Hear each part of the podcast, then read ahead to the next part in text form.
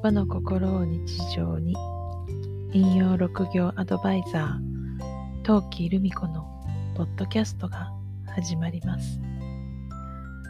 この番組は和の心を大切にしたいと思う方へ。1200年続く陰陽師から受け継いだ引用6行を紐解いて暦のお話日本の神様や神社の話などを私自身の視点でお伝えしています。今夜は新月です。で、新月なのでお茶会をいつものようにしていました。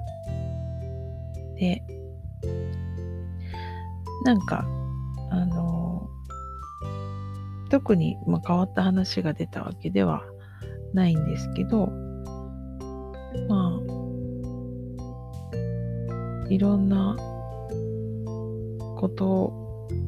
ぐるぐる考えていて、で、なんか、ふと、えっ、ー、と、自分の名前のことをこう、話そうかなってちょっと思いついたんですね。えっ、と、私の名前は、その、本名の方ですけど、あの、カタカナなんですね。カタカナが入っているんですね。で、大体はですね、師匠は漢字の紐解きはしてくれるんですけど、仮名に関してはあスルーなんですよね。で、えっ、ー、と、先日、その、太マニカードという水谷明夫さんって方が作られた太マニカード。これは、えっ、ー、と、押して文字のカードなんですけど、そのカードがですね、まあ、言葉というか、その文字のね、意味だけではなくて、えっ、ー、と、この文字でヒーリングを行うみたいなところを書いてあったので、じゃあ私の名前のそのそれぞれの文字、仮名の文字ですね。どんなあの力があんのかなっていうのを、えーと、ちょっと見てみました。ルミコのルとミがカタカナなんですね。で、まずル。ルという字は、押して文字では母音はほ。ほは火のことですね。で、死因の方が、えっ、と、落下、分かれて拡散するっていう意味で、を散らし、継続している波動っていうふうに、るの説明は書かれています。で、言霊る運命の指針としては、あなたはすでに良い流れの中にあります。現状を維持し、今ある流れのままに従っていきましょう。と書かれていて、この文字を使ったヒーリングっていうところには、るは血流を一定に持続する波動を持ちます。だから、うんと焦りとかイライラの感情が現れて血流が乱れたりする。もしくは逆に血流が乱れているから焦りやイライラが起こってくるっていう場合にこの「る」という文字音は聞くっていうことですね。次に、み。みは、風。風のことですね。風。母音が風で、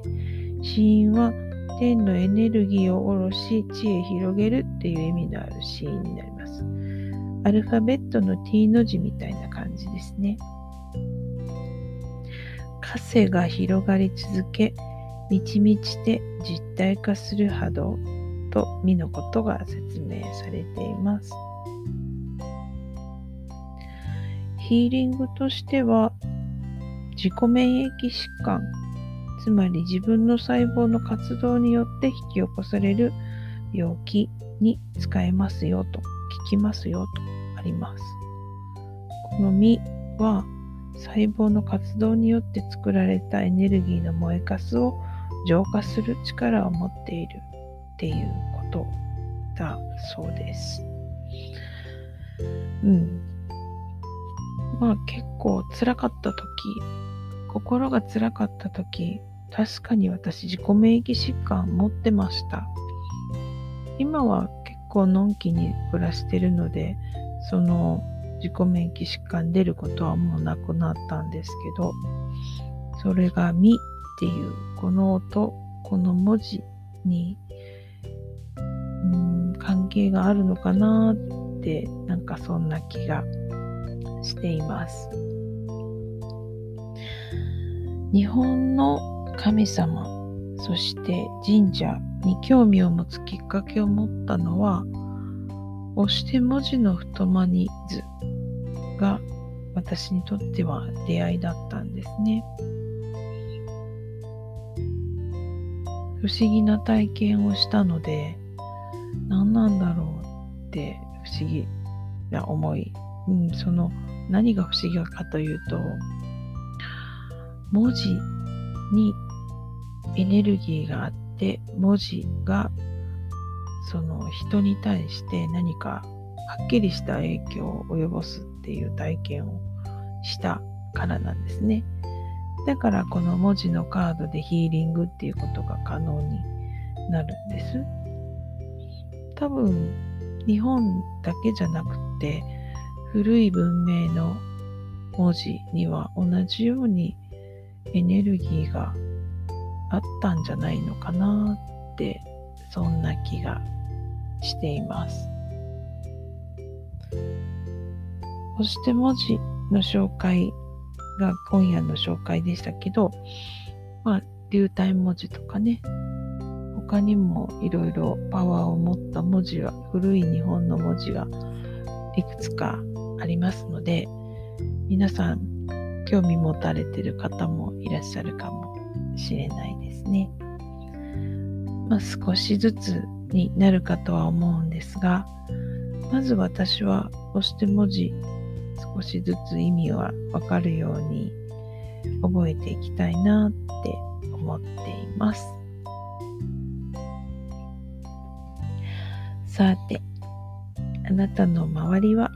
今日はどんな一日でしたか？明日もあなたらしい一日でありますようにゆっくりおやすみなさい。陶器でした。